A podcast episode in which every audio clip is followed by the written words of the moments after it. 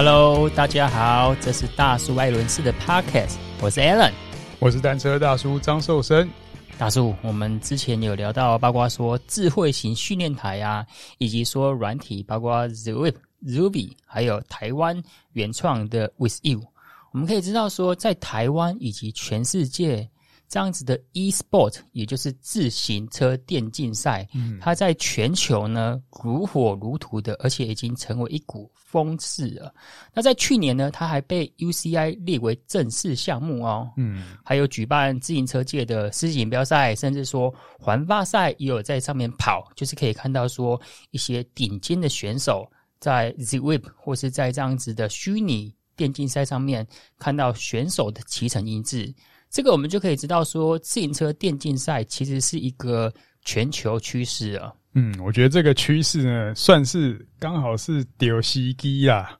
丢什么时机？就是丢几个疫情的时机啊。COVID-19 啊，哈，对啊。这个今年环台赛也是因为疫情的关系而取消了。嗯，毕竟要国外选手来台湾，然后隔离十四天，这个真的要求有点太高了。那我其实有蛮认真、蛮仔细的看那个去年 UCI 他办的电竞世锦赛啊，我看到很多优秀的选手，他是在他们家骑自行车哦，也就是骑自由行训练台。那这个时候呢，我相信听众或是对自行车训练有兴趣的观众啊，就会想说，这样子它的公平性如何呢？因为我们外企的时候，嗯、我们的公平性。可能就是器材，诶阿里也切开 king，，我也切开当。你有装空力轮，你的变速是十二速、十三速之类的。嗯，但是你在电竞里面，它就是比较看不到的。我们讲的虚无缥缈，因为你的速度是透过功率讯号以及你输入的骑士体重来换算出所谓的推力比，就是 power to weight ratio 嘛。嗯，然后通过电脑参数来换算出这个骑乘速度跟数据啊。所以很多车友就想说，我们这个中间的公平性高吗？有没有靠有没有办法说透过人为来操控或是改变这个赛事的公平性呢？这个其实如果是线上比赛呢，要作弊呢，应该不算特别难啊，有有一定的难度。所以也针对这些防弊哈，现在大概开始慢慢发展出一个模式了，因为我们在这种。呃，虚拟世界里面的这样骑自行车，然后到软体上、云端上竞赛呢，其实最重要的提供给软体就是两个数据，嗯，一个是体重，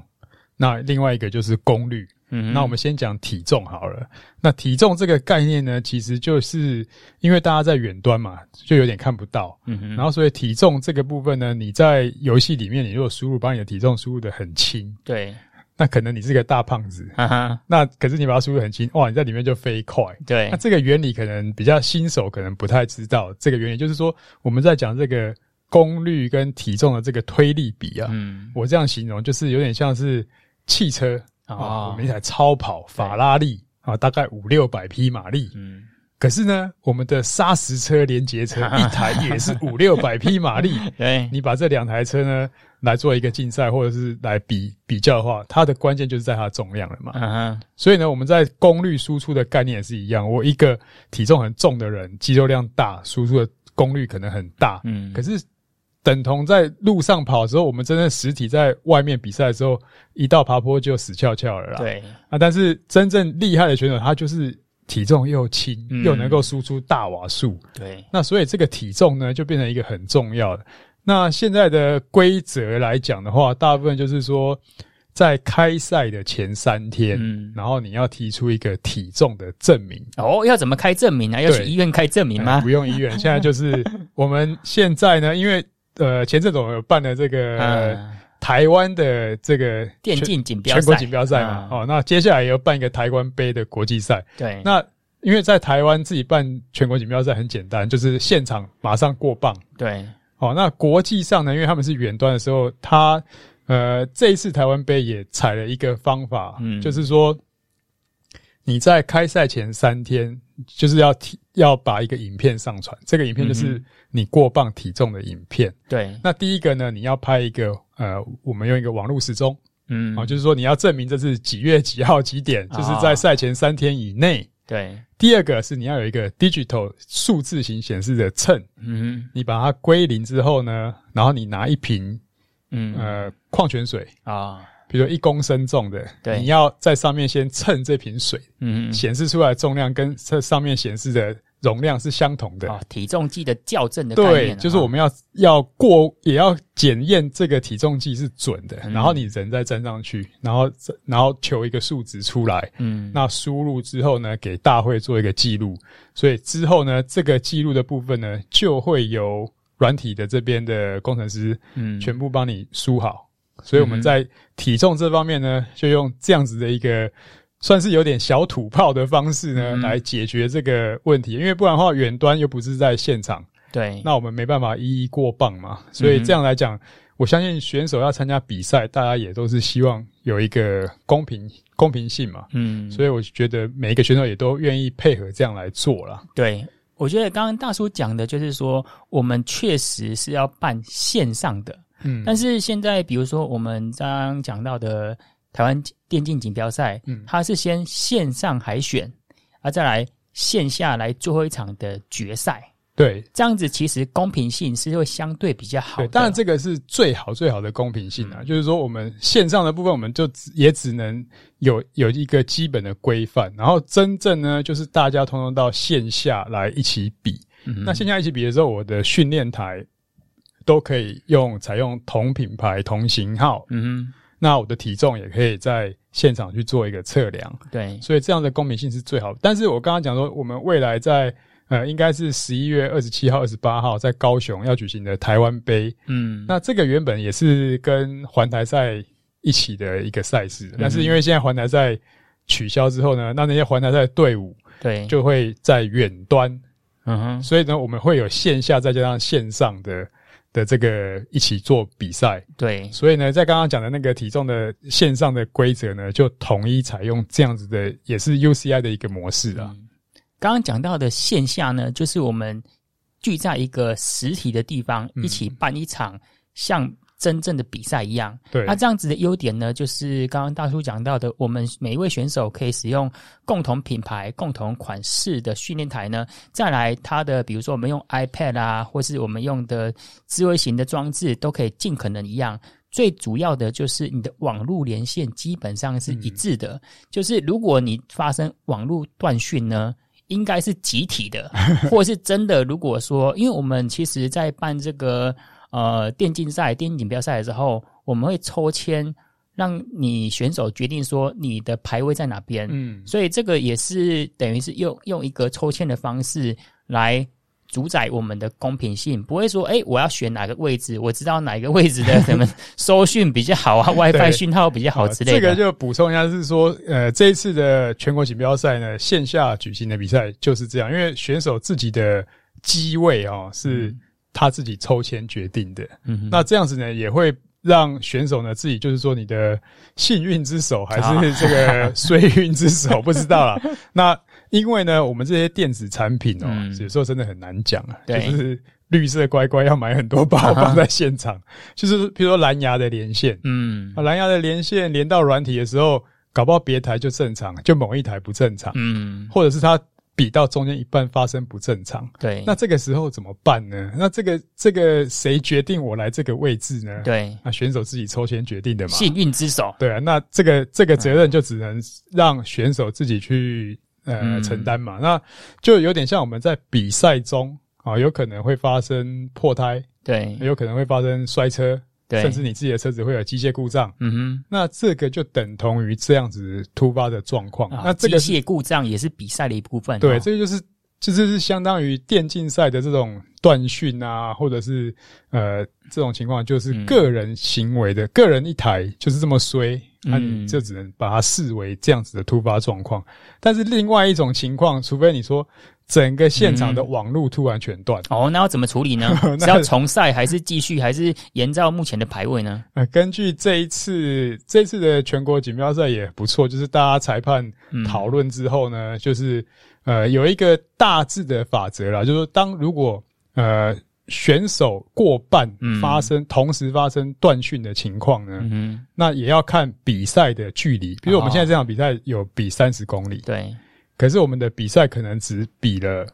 不到一半，嗯哼，那可能就会重赛。对，那如果已经过半之后呢，那就考虑说重赛，可是缩短距离。嗯，那所以这个会跟距离的情况来来去看。那这个就有点像是真正的公路赛，万一发生嗯集团超大型的大摔车，嗯、对，那可能。那个裁判长也会让比赛整个暂时终止，嗯，啊，就像或者说以前比赛有一些国外比赛也会发生，就是走错路啊，或者是什么呃车子闯进来啊，或是其他的这种集体形式的突发状况，嗯哼，那可能就会做一个集体的调整，嗯，了解。所以刚刚讲到就是选手人数的多寡，看你没有过半，以及说赛事进行的长度。如果过半之后呢，我们就可能考虑就按照原有的排位。那如果说呢，哎，我们赛事开刚开始没多久，然后我们选手的体力都还保持的非常的不错，腿都很新鲜，这个时候主那个我们的裁判、我们的组委会就可以考虑说，我们要不要重赛？对。基本上就这样，特别是过半之后，如果这个选手的距离又已经拉出来了，对，那这个时候其实体力的高下其实已经很明显，嗯，那可以可以根据这个情况来判名次也是可以的。那如果是赛程在刚开始或前段的时候啊，那真的就是这样子判就有点太突兀了嘛，也也其他的选手可能会不服，所以。就必须再给他们一次机会，嗯，可能把距离做一些调整，或者再重新开赛这样。嗯，因为比如说赛程已经过半了，那领先在前面的选手，说不定他用了比较多的力量，对啊，要让他再重来一次，他不一定会有同样的表现，不能再回到一个齐头式的平等了。嗯，那这时候反而就是用这个排位呢，甚至就直接决定名次。那其实像这一次的经验。也是一样，就是我们也会有一个所谓的关门时间，哦，因为赛程在进行，真的是这个强弱有时候会差蛮远的。嗯，那对于弱的选手呢，就很抱歉，你你我们设定这一组的时间，比如说竞赛时间就是四十分钟，嗯，时间到了你就得停了，因为那停了之后，你的名次怎么判定呢？就用你的距离啊，嗯，就是变大家在比这个距离来做判定这个名次啊。对。但是在这个虚拟电竞赛里面，它没有门可以关啊，所以是把 选手赶下车吗？对，因为你的机台还有下一组要用啊。对，好，那我们再来讲到说，比如说要办一个。国际赛的部分，就是刚刚大叔你讲到的，我们想要办一个国际性的台湾杯电竞赛，对，那这样子的挑战性可能就比较高了哦。因为我们刚刚讲到说是在实体的线下赛，你可以使用同样的训练台、同样的 iPad 装置、同样的网络讯号，但是你如果在家里面呢，那你的训练台要怎么选择呢？当然。如果最好的方式是不是同一个品牌寄到全世界各个优秀选手的家里面？嗯，这个 UCI 的世锦赛是这样做哦。对，嗯、世锦赛它一样嘛，就是有这个硬体厂商的一个 sponsor sponsor 赞助嘛，嗯，所以他也是希望用这样的方式，所以等于是说，今天谁得标之后呢，谁就要负担起这个责任哦。那把训练台呢，同型号、同品牌的寄到这些厂，但是。呃，世锦赛其实它也是会有经过一些呃各地方协会的海选啊，嗯，然后再出来的优秀选手，所以这个模式呢，它的量数量可能就还好。对，那呃，如果是开放型的比赛呢，另外一种做法就是说，呃，锁定各个、嗯、哪哪一些的呃品牌的型号，嗯、那只开放给这些品牌的某些型号。Oh. 就说，因为在经验上，这些品牌的型号是比较稳定的，嗯，也比较 OK 的。那再来就是说，特别是有些呃，你要做校正归零，嗯，然后它的舵轮是包覆式的，或是外露式的，它不是外露式的，嗯，因为外露式的话，它有可能在这个部分呢会动手脚哦，加装马达或是增加阻力。它因为这些训练台呢，它有一个机械的。归零，就是你要教这个训练台，教他什么是现在的瓦数跟那个呃，譬如说他就是叫你踩到一个瓦数，然后停脚，然后慢慢滑下去，速度降低嘛。他他要算这个曲线，然后才知道说这个训练才知道说这个叫多少瓦。嗯哼。但是你在这个过程中呢，你如果用一个偷师步，你让这个舵轮很快停止，对，那你的瓦数可能就会增加了。好，大叔，你刚刚讲到这个，我印象中我们是二零一六年买的瓦户 Kicker，嗯，它瓦户 Kicker 有一个是磨轮子式的哦，我们就是买磨轮子式的，对、嗯、Snap。然后你在骑乘之前呢，它就要做一个 Spin Down Calibrate，、嗯、就等于是动态踩踏的功率归零，对然后。你在踩的时候呢，他会要求你说你要达到时速，好像三十五还是三十八，所以刚开始还是要蛮费力的哦。对我这样子那种风吹鸡蛋壳的体型啊，你时速要加到三十八，一开始你看我们是要暖身嘛，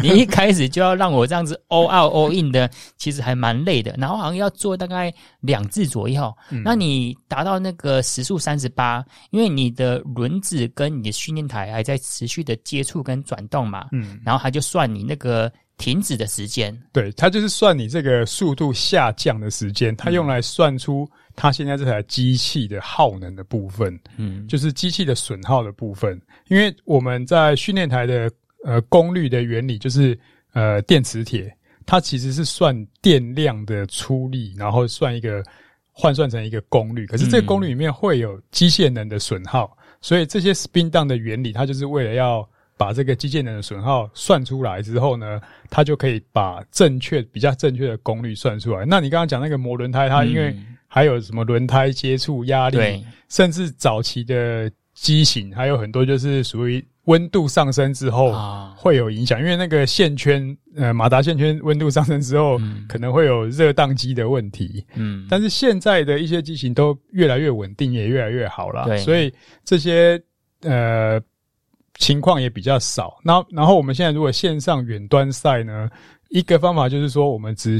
认定比较成熟稳定的品牌，嗯，然后去做去做一个认定。然后它再来就是呃，因为像这次台湾杯特别的是，我们用 With You 的软体，嗯哼，With You 的软体，因为我们远端是可以控制的。嗯，所谓控制就是说，你选手报给我的训练台机型，比如说你是 Tux，对，那我就会锁定说你就是 Tux 的。那个有一个 intercom，、哦、对，你只有用这个才可以上。啊，了解。你不会说用一个快乐功率腿，然后你也可以连连进来，啊、哈。那就是从软体端呢也可以去监控，嗯，所以呢只能尽量做到这样子的防弊效果。对，然后再来就是说另外一层呢，因为我们现在还是因为也要转播，嗯，也要连线，所以还有一 part 是他选手要自己拍。嗯，然后用一个 Meet 呃，Google 像 Google Meet 或者是 Zoom Zoom 的一个方式，去让集体会议，所以选手都是看得到他骑乘跟他的整个训练台的情况。嗯哼，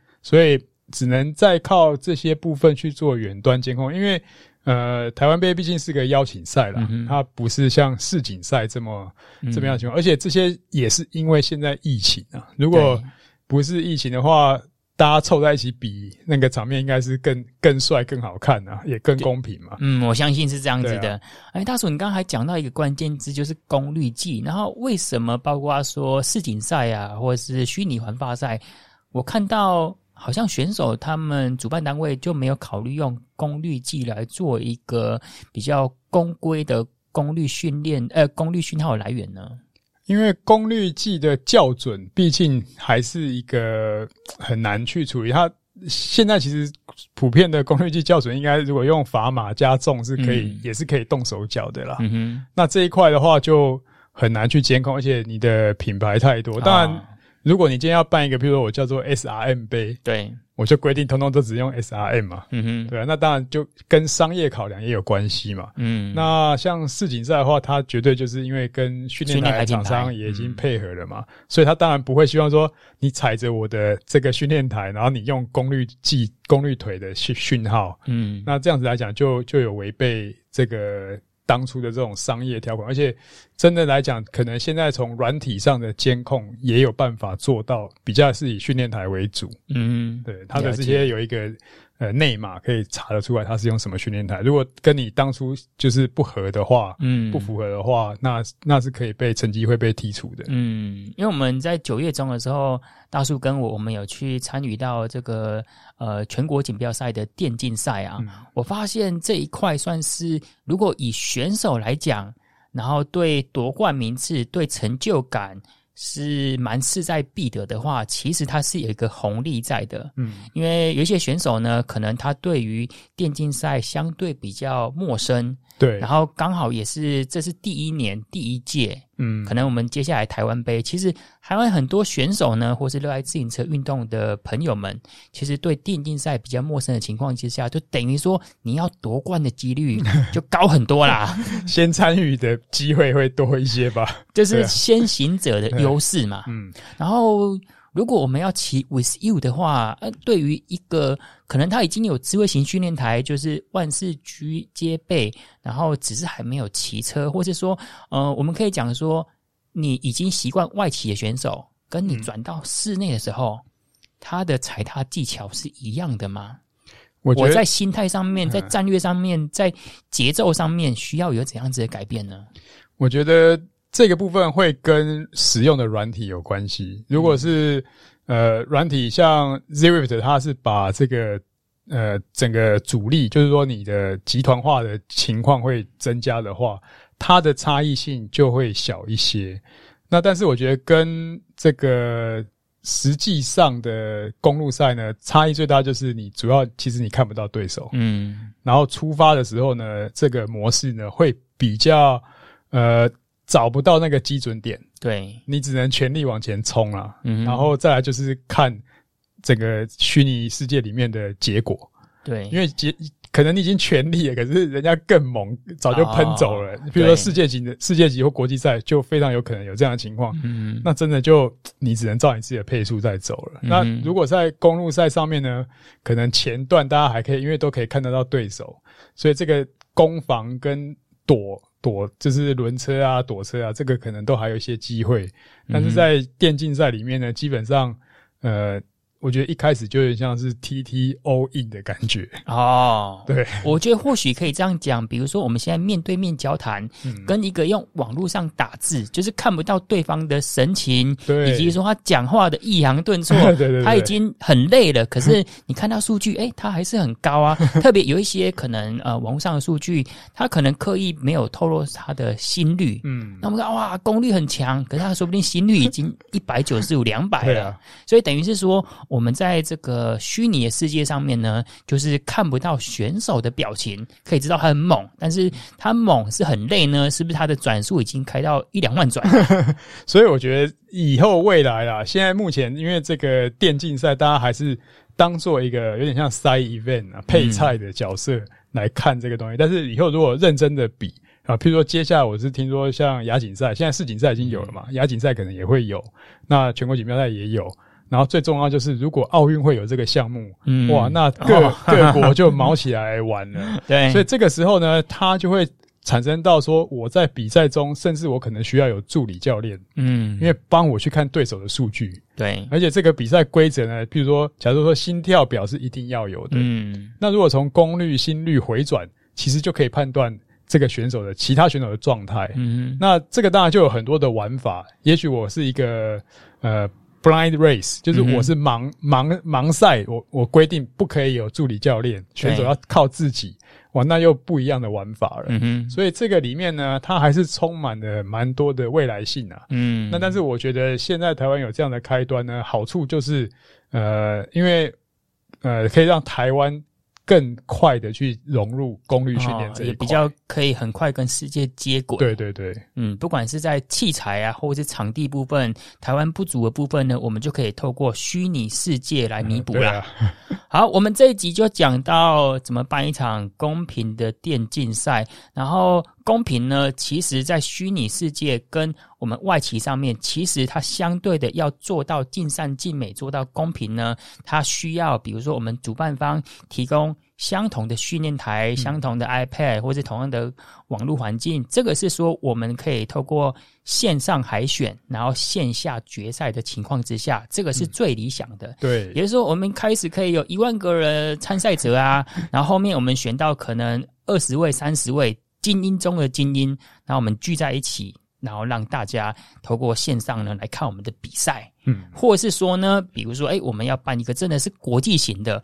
我们的选手在澳洲啊，在美国啊，然后现在来台湾，你可能还是要十五天十四夜的 住在防疫旅馆部分嘛。那我相信很多选手呢，应该是没有这样子这么悠闲的时间来中断他的训练。我们比较好的方式呢，就可以看，比如说去年办的 UCI 世锦赛，它就是寄送呃同样品牌的训练台，然后刚刚大叔讲的，我们不管是说透过 Google Meet 啊，Google Google Meet，或是透过 Zoom 这样子的一个呃线上会议的软体，然后让呃我们观众知道说，其实选手在里面还是很认真在骑车哦。嗯，然后这个软体方呢，也可以透过诶我们的。来源码 source code 去锁定说，哎，我这个功率讯号确实是来自于我们这一款的训练台，而不是它是用一个什么电波发射器啊、无线电发射器啊。你要做三百瓦、四百瓦、五百瓦都可以。所以我们刚刚讲到，还是可以透过蛮多方式的，